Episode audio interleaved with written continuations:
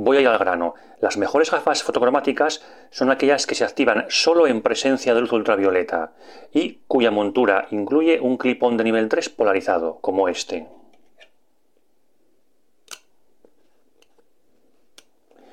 Uno o varios. ¿Por qué? Porque es la única combinación que te permite cubrir todas las condiciones de luz, incluso en el coche, y poder disfrutar de unos cristales graduados de la máxima calidad posible. Las otras opciones, de las que ahora te hablaré, te obligan a tener otro par de gafas, con lo cual o bien te gastas el doble o divides tu presupuesto en dos, con lo cual los cristales graduados serán de peor calidad. Simplificando un poco el asunto, podríamos dividir las gafas fotocromáticas en dos tipos. Aquellas que se oscurecen solo en presencia de luz ultravioleta, como estas, y que cuando no están activas permanecen totalmente transparentes. Y el segundo tipo, aquellas que se oscurecen en presencia de luz ultravioleta o luz visible. Estas últimas, cuando no están activas, no permanecen transparentes por completo, sino que tienen un ligero tinte. De ahí el inconveniente. Vamos a ver las diferentes condiciones de luz. Empezamos. En interiores.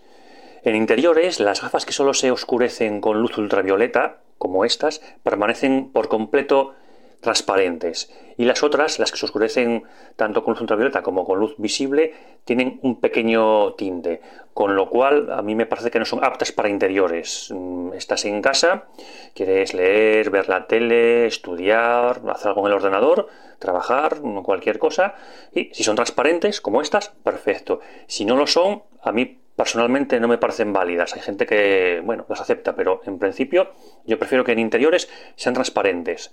Por tanto, en este sentido, ganan las que solo se activan con luz ultravioleta. Seguimos con la siguiente condición de luz. En exteriores de noche. Lo ideal es que si vas por la calle de noche, pues tus gafas sean totalmente transparentes.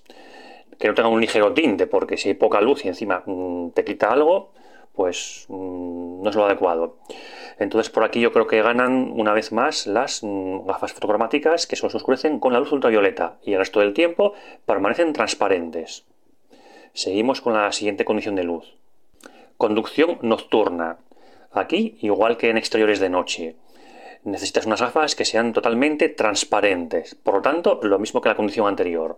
Las gafas fotocromáticas que solo se oscurecen con luz ultravioleta, perfecto.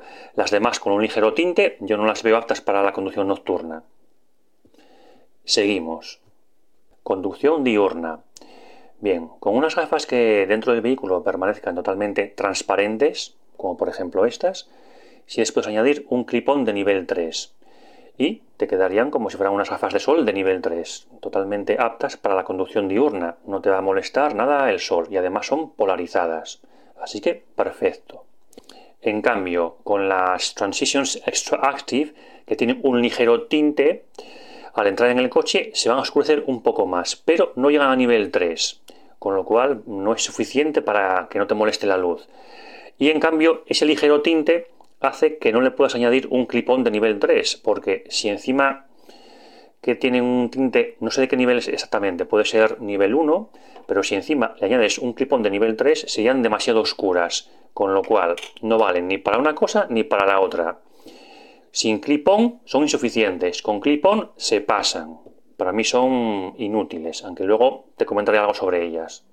Seguimos con la siguiente condición de luz. En exteriores. Bien, pues aquí yo creo que cualquiera de los dos tipos son aptas, tanto las extra active como las normales, digamos, ¿no? Por llamarlas de alguna forma. Se van a oscurecer hasta nivel 3 en ambos casos y van a ser gradual. Si hay mucho, mucha luz, mucho sol, están en nivel 3, si no van bajando. Como has visto, esta combinación que te comentaba al principio de gafas fotocromáticas normales más clip-on es válida para todas las condiciones de luz mientras que la otra opción no. Es decir, necesitarías otro segundo par de gafas graduadas, que es lo que yo quiero evitar. Ahora bien, todo esto que te he comentado no te lo tomes al pie de la letra. Cada persona es un mundo y tú podrías tener una experiencia completamente diferente con las gafas fotocromáticas. Hay personas a las que no les importa que sus gafas no sean transparentes del todo y no se oscurezcan completamente en el coche.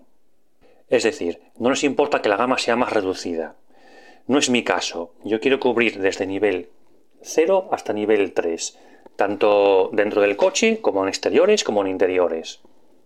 Por eso te he dicho que la mejor opción es la que comenté al principio, es decir, la combinación de gafa fotocromática normal, digamos, más clip-on.